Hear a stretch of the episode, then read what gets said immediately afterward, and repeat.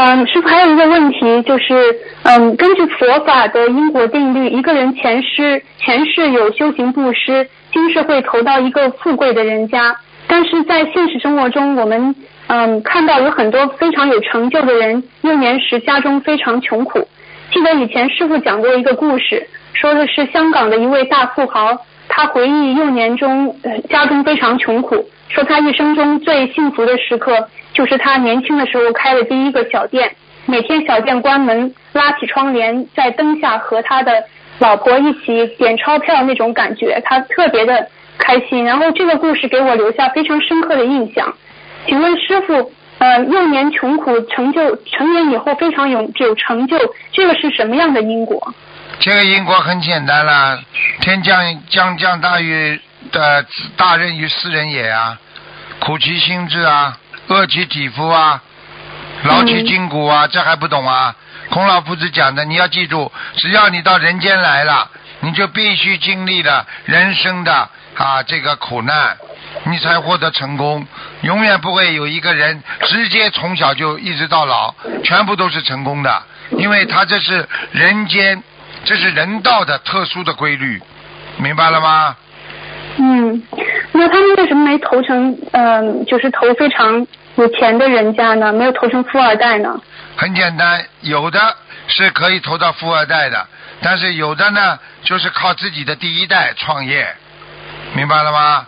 他不一样的。比方说，你投富二代啊，应该财财不出三代，富不出三代，它是一个规律。比方说，已经两代了，你第三代就开始破坏家了，就快慢慢的把自己的财运就慢慢破掉了。哦。但是这样的。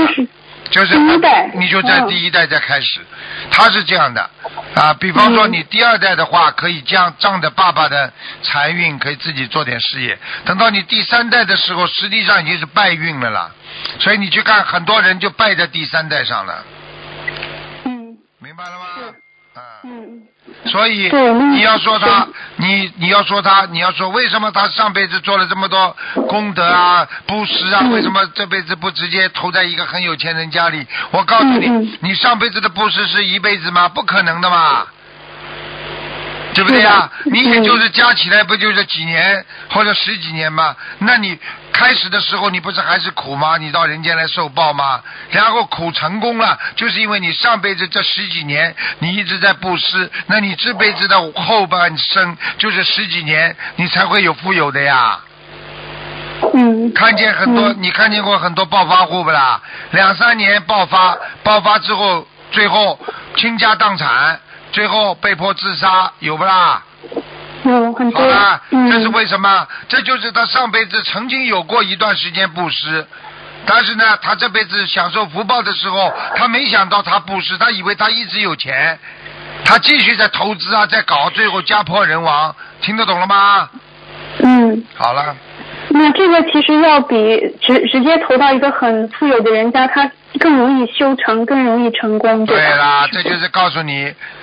啊，来自很容易的钱很容易花掉，来自不易的钱他能够保持，所以有些暴发户很容易慢慢的这辈子钱全部花光，而有些靠自己努力奋斗赚来的钱，他这个人的老板就可以保持很长的时间，明白了吗？嗯，明白了。好了。